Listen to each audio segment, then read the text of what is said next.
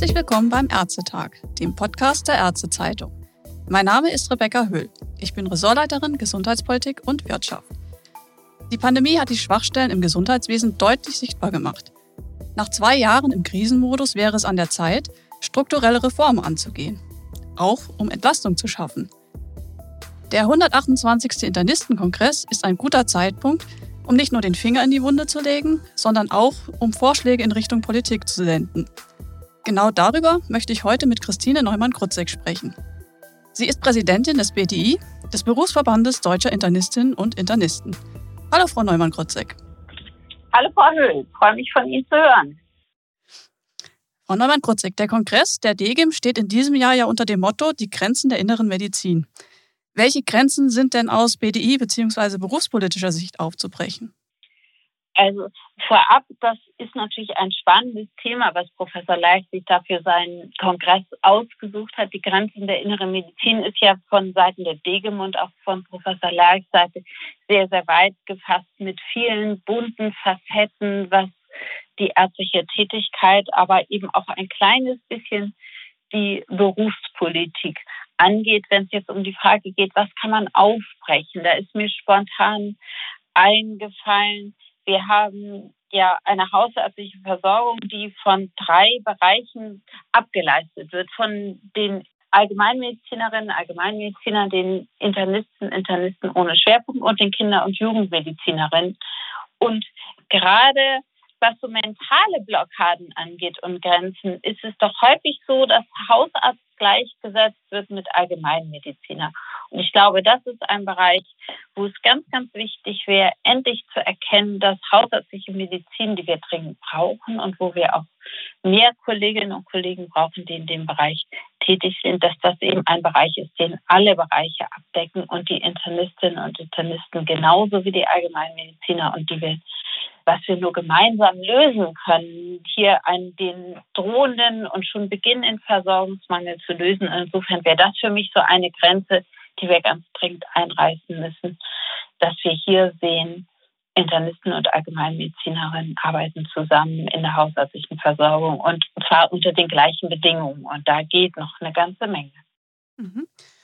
Das wäre jetzt eine sehr wichtige Grenze, wie ich auch finde. Wir sprechen aber ja in der Versorgung auch immer über diese klassische Trennung ambulant und stationär. Und ja. ich sag mal, der BDI vereint ja Kliniker und Niedergelassene. Wie ist denn da die Stimmung unter den Ärzten selber? Also man hört immer, es, es wird sich abgeschottet, aber ist das wirklich so? Oder will man nicht doch irgendwie zusammenarbeiten für eine bessere Versorgung? Also ich glaube, von den Kolleginnen und Kollegen vor Ort die wollen zusammenarbeiten, die wollen auch gut zusammenarbeiten. Das wünschen wir uns ja sehr, weil uns steht doch die Versorgung unserer Patientinnen und Patienten steht doch bei uns im Vordergrund. Und das können wir umso besser machen, indem wir gemeinsam unterwegs sind und uns eng abstimmen. Und da gibt es leider an der Sektorengrenze, aber auch inner, zwischen Facharzt und Hausarzt viel zu viele Grenzen und viel zu viele Bereiche, die im Moment nicht einfach überwunden werden können. Das sind zum einen technische Voraussetzungen, die da eine Rolle spielen. Das sind Abrechnungsvoraussetzungen. Und hier ist es ganz, ganz wichtig, die Möglichkeiten zu haben, gut zusammenzuarbeiten, Dinge schnell auszutauschen. Ich sage mal ein Beispiel. Wir eine gute Digitalisierung, die uns da den Übergang deutlich einfacher machen würde. Aber was die Sektorengrenzen angeht, ist das ein Bereich, wo wir über kurz oder lang Kolleginnen und Kollegen haben, wenn die auf beiden Seiten arbeiten wollen und wo wir die Möglichkeiten schaffen müssen, gemeinsam das Beste für den Patienten zu machen, unabhängig davon, ob ich stationär oder ambulant tätig bin. Insofern in dem Bereich gute Patientenversorgung unter gleichen Bedingungen von beiden Seiten. Nicht ein Verschieben einer Sektorengrenze von einer zur anderen Seite, sondern ein gemeinschaftliches, in der Mitte sozusagen gemeinsames Arbeiten. Und ich glaube, da gibt es sehr, sehr gute Vorschläge für den Bereich, sodass das auch eine ganz dringende Grenze ist, die überwunden werden muss und viel, viel klüger gestaltet werden. Mhm. Jetzt haben Sie mir natürlich auch schon das Stichwort gegeben, Digitalisierung. Da würde ich gerne mal kurz einen Blick drauf werfen, weil, sagen wir, trotz der ganzen spanischen Turbogesetze hat man das Gefühl, der große Wurf ist ja immer noch nicht gelungen. Also wir haben immer noch Verzögerungen, die Praxen sind unzufrieden, weil die Technik nicht läuft. Was müsste denn da jetzt besser laufen aus Ihrer Sicht? Also das ist nach den ganzen schnellen Gesetzen haben wir jetzt gerade fast so ein bisschen wie ein Stillstand, was vielleicht auch ganz gut ist, mal kurz innezuhalten, die Dinge zu überprüfen und dann in einer klugen Art und Weise aufzusetzen. Und dazu gehört es eben, dass man von Anfang an die Menschen, die damit im Gesundheitswesen täglich arbeiten müssen, mit einbezieht und fragt, was braucht ihr eigentlich, um dann gute technische Lösungen zu schaffen. Eine eine Lösung, die wir am Ende gar nicht benutzen können oder die unsere Praxissoftware morgen früh, am besten am Montagmorgen schon außer Kraft setzt, mit der können wir gar nichts anfangen. Und da hat es halt viel zu viele Beispiele gegeben, die uns in kürzester Zeit nur frustriert haben und weder der Tätigkeit noch der Versorgung der Patienten einen Nutzen gebracht haben. Insofern ganz, ganz wichtig, jetzt die Praktiker mit einzubeziehen, um dann an guten Lösungen zu arbeiten, weil natürlich haben wir einen großen Nachholbedarf in der Digitalisierung und da könnte vieles deutlich besser sein. Bisschen skeptisch bin ich im Moment, wenn ich auf das schaue, was da kommen soll, ein Austausch der Konnektoren in den ganzen Praxen, weil man es nicht schafft, rechtzeitig die abzudaten oder eine, eine wie uns ja schon vor einem Jahr versprochene Softwarelösung zu bringen, da denke ich, geht es gerade wieder ganz in die falsche Richtung. Da wird ganz, ganz viel Geld wieder in die Hand genommen werden müssen. Irrsinnige Mengen an Elektroschrott werden da produziert werden und wir kommen eigentlich nicht einen Schritt weiter. Insofern ganz wichtiger Punkt, Digitalisierung auf einem guten Weg mit allen Playern zu guten Lösungen zu kommen. Wie, wie ist denn da Ihr Eindruck? Also hat man das Gefühl, dass da ein Austausch auch mit, mit der Gematik oder vielleicht jetzt auch mehr mit der KBV, die ja auch durchaus da mitverantwortlich für manche Dinge ist oder zumindest da als Gesellschafter da auch mitgestalten kann. Gibt es einen guten Austausch? Oder also ich sag mal von unserer Seite ja, von unserer Seite ja, wir bemühen uns ja. Wir haben es ja gesehen, es gerade zwei Wochen auf dem Schwiegerfachärztetag gab es da gute Diskussionen zu und so. Diese Möglichkeit gibt es schon. Die Frage ist, was am Ende davon umgesetzt wird. Und daran muss man es am Ende messen. Das wird das Wichtige sein. Dass wirklich die Dinge, die wir alle, die wir alle kritisieren, um die wir bitten, die wir uns wünschen, dass die jetzt auch wirklich umgesetzt werden. Und Sie wissen ja, die Hoffnung stirbt zuletzt. Ich glaube, das ist auch gut so, dass man immer noch ein, Stück weit Hoffnung hat, dass man was bewegen kann. Wenn wir jetzt schon beim Thema Hoffnung sind, auch immer wieder, sag mal, öffentlich diskutiert wird ja der zunehmende ökonomische Druck und ist auch dieses Mal auf dem äh, DGIM-Kongress natürlich ein, ein Thema. Stichwort auch Ärztekodex.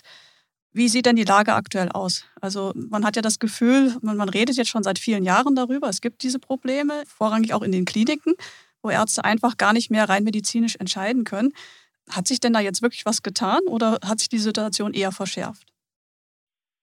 Also der Ärztekodex an sich finde ich eine ganz, ganz tolle Sache. Ich habe mich auch sehr gefreut damals, dass der Deutsche Ärztetag auch auf meinen Antrag mit den damals auch verabschiedet hat. Das ist ja eine Initiative, die aus der DEGE mit dem BDI entstanden ist und sich dann weiterentwickelt hat. Tolle Geschichte. Leider die Realität hinkt dem noch sehr weit hinterher. Wir haben immer noch die Situation und den Druck in den Kliniken, den sprachen Sie ja eben an, auf die jungen Ärzte und Ärzte, weil das DRG-System eben nicht keine auskömmliche Finanzierung der Kliniken möglich macht. Das haben wir gesehen. Wir haben gesehen, wie die Klinikdirektoren, das ist ja häufig Kaufmann, Geschäftsführer, wie der Druck da ist, das Geld zu erwirtschaften, wie der Druck auf die Pflege als das erste Personal war. Die Konsequenzen kennen wir. Die Pflege ist rausgenommen worden aus diesem Finanzierungssystem der DRG. Und Folge ist leider nicht, dass es alles besser geworden ist, sondern der Druck sich einfach verlagert hat. Und wir sehen im Moment die Verlagerung des Drucks auf die ärztlichen Kolleginnen und Kollegen. Und das ist ein ganz, ganz großes Problem. Insofern nein, da hat sich leider noch nicht so richtig viel verbessert. Und das Thema Krankenhausplanung, Krankenhausfinanzierung muss jetzt ganz, ganz dringend angegangen werden, weil das ist die Ursache des Drucks. Und wenn man es schafft, da den Druck rauszunehmen, schaffen wir auch wieder deutlich bessere Arbeitsbedingungen. Gerade für die jüngeren Ärztinnen und Ärzte, die im Moment am stärksten unter diesem Druck leiden. Würde es denn auch schon was helfen, wenn ich sage, wenn die älteren Kollegen, gerade die Chefärzte, vielleicht auch ein bisschen mehr da unterstützen würden, so als, als kleine Hilfe? Ich glaube, dass die das gerne würden, aber dass auch denen die Hände gebunden sind an vielen Stellen. Ich sehe schon, dass da ein Bemühen da ist, aber wenn sie nicht mehr Stellen genehmigt bekommen, wenn sie ihre Abteilung an DRGs ausrichten müssen, dann wird es schwierig, da zu helfen. Ich glaube, eine große, große Einhelligkeit ist eigentlich in der Ärzteschaft da. Aber auch da ist es häufig einfach so, wo kein Personal ist, kann man sich keins stricken und wo es nicht finanziert wird im Moment. Mhm. Insofern denke ich, denen sind wirklich die Hände geboten und die würden bestimmt gerne da auch an der Stelle noch mehr unterstützen. Mhm. Der BDI hat ja schon, schon im vergangenen Jahr gefordert, da eine erste Ad-Hoc-Maßnahme anzugehen und, und auch die Arztkosten aus den DRG herauszugliedern. Wie sehen Sie da jetzt die Situation? Ist das sehr dringlich, dass man das jetzt auch angeht, zumindest als ersten Schritt? Also auf jeden Fall, weil wir ja sehen, es wird jetzt eine Kommission eingesetzt werden, die über die Krankenhausfinanzierung beraten soll. Das ist ja etwas, was nicht von heute auf morgen geht. Es ist im Moment ja nicht abzusehen, dass es schnell geht, dass man die Krankenhausfinanzierung reformiert. Zumindest kann ich da im Moment noch keine schnellen Vorschläge erkennen. Und um akut den Druck von den Jungen zu nehmen, die ja nicht nur durch das DRG-System, die haben auch in den Kliniken, und das wissen wir alle, haben in den letzten zwei Jahren massiv noch zusätzlich unter der ganzen Pandemiesituation gelitten, um da den Druck rauszunehmen und auch den Kolleginnen und Kollegen wirklich die, die auch in den Kliniken zu halten, damit die uns nicht alle verloren gehen, auch nicht als Ärztinnen und Ärzte verloren gehen, wäre das ein ganz, ganz wichtiger Schritt. Mhm. Jetzt haben wir ja schon einen wichtigen Punkt angesprochen, die Strukturreform im, im Klinikbereich. Was sind denn Dinge, wo Sie sagen, die sind jetzt in der Pandemie wirklich auch lang liegen geblieben und das sind auch so die Erwartungen, die Sie an einen neuen Gesundheitsminister Lauterbach haben? Also, also man mich gefragt, ich weiß gar nicht, haben Sie mich sogar gefragt, was wünsche ich mir für einen neuen Gesundheitsminister, habe ich immer gesagt, oder eine Ministerin, habe ich immer gesagt, es wäre schön, wenn es eine ärztliche Kollegin, ein ärztlicher Kollege ist, weil er ja den Blick haben kann auf das, was wir so tun und vielleicht auch kombinieren kann, die Politik mit diesem Sachverstand aus dem System heraus. Und jetzt haben wir einen Arzt als Gesundheitsminister, der sicherlich sich ganz massiv eingesetzt und gekümmert hat um Corona. So ist er ja auch ein Stück weit in dieses Amt gespült worden auf dieser Welle. Die, die Wünsche in den sozialen Medien waren ja groß, ihn als den Corona-Erklärer und Warner auch als Minister zu haben. Aber jetzt kommt so langsam der Zeitpunkt, wo man sich einfach wünscht, dass jetzt auch mal die anderen Bereiche des Gesundheitssystems angegangen werden. Corona ist nicht vorbei, das ist klar. Aber von einem Gesundheitsminister wünsche ich mir, dass er sich neben diesem einen Thema jetzt mal den großen anderen Themen widmet, die wir in der Gesundheitspolitik die dringend reformbedürftig sind. Das ist neben der Klinik so Fragen wie intersektorale Versorgung, Digitalisierung. Da sind eine ganze Menge drohender Mangel in manchen Bereichen. Es sind wirklich viele Themen, die jetzt angegangen werden müssten und wo ich mir ein bisschen mehr Elan in die Richtung im Moment wünsche. Vielleicht laufende Vorbereitungen, von denen ich aktuell nichts weiß. Aber ich denke, da muss jetzt nach doch einer ganzen Zeit im Amt, die Herr Professor Lauterbach da schon ist, doch mal gestartet werden in Richtung wirklich Reform des Gesundheitswesens. Mhm. Ich denke auch, also im Moment hat man so das Gefühl, ne, das ist so ein Minister, der steckt einfach noch im Krisenmodus und müsste mal genau. so langsam, so langsam jetzt mal, umschalten. Genau, in die Vision kommen. Also jetzt mal so langsam wirklich kommen raus aus raus aus der Krise rein in die Reform und Vision im Gesundheitswesen. Das wäre was, was ganz, ganz wichtig wäre, dass er diesen Schritt jetzt irgendwann vollzieht. Leider waren ja die letzten Äußerungen noch nicht so ganz glücklich. Da ist ja so einiges schiefgegangen, jetzt gerade in der Kommunikation in den letzten Wochen.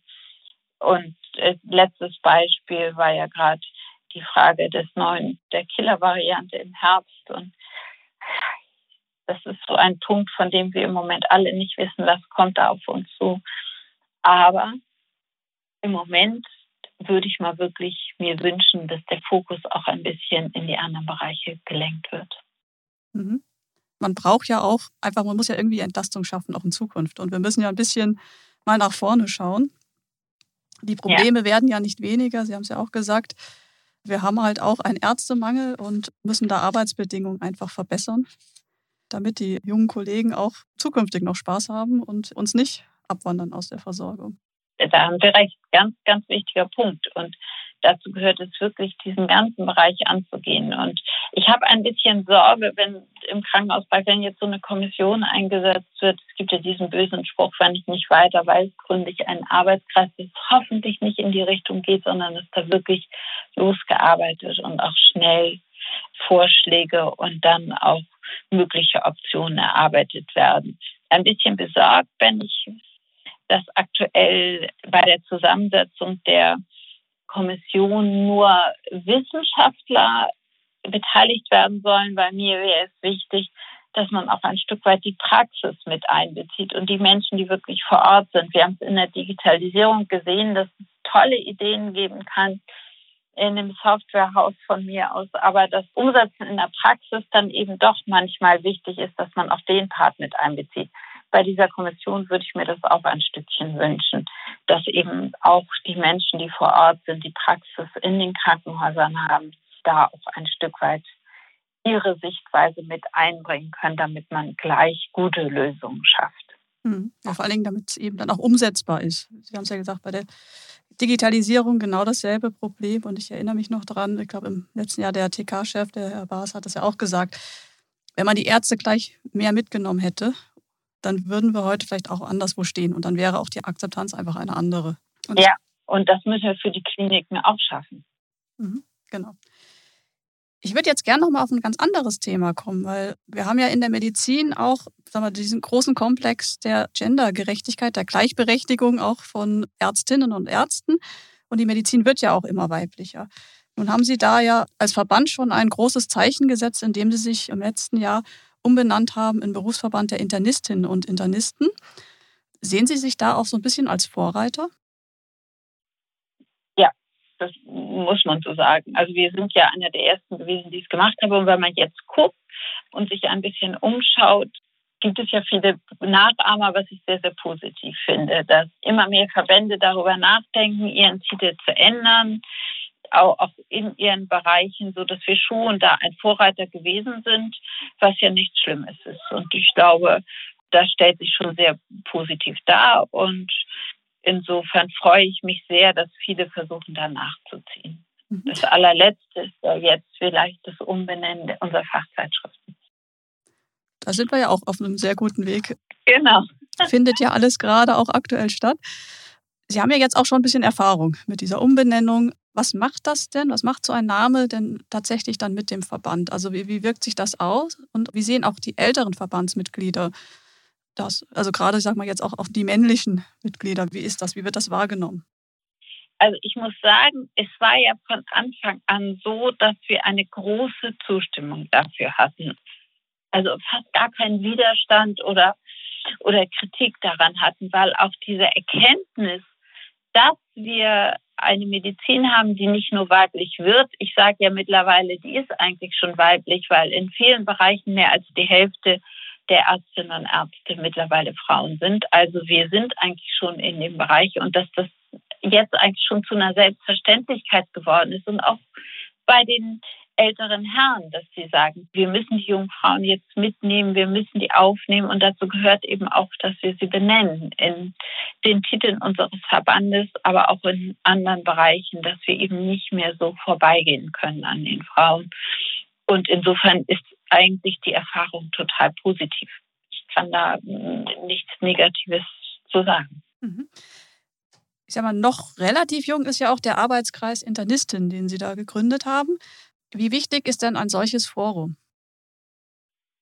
Also ich finde, das ist ein sehr wichtiger Bereich. Der ist ja sehr erfolgreich. Wir haben immer wieder sehr, sehr viele Kolleginnen, die teilnehmen an unseren Veranstaltungen. Sicherlich die Option, dass wir das im Moment online machen, hat das auch ein Stück weit befördert. Aber diese Möglichkeit des Austausches unter den Internistinnen, einfach mal über ihre Anliegen, über ihre Sorgen, aber auch die besonderen Interessen, die vielleicht in den Jahren davor nicht immer in dem entsprechenden Ausmaß zum Gelten gekommen sind, wie sie es verdient hätten. Und die Möglichkeit auch in die Verbandsarbeit zu starten auf so einem niedrigschwelligen Weg, finde ich sehr, sehr positiv und hat für uns eigentlich nur positive Aspekte gehabt. Mhm.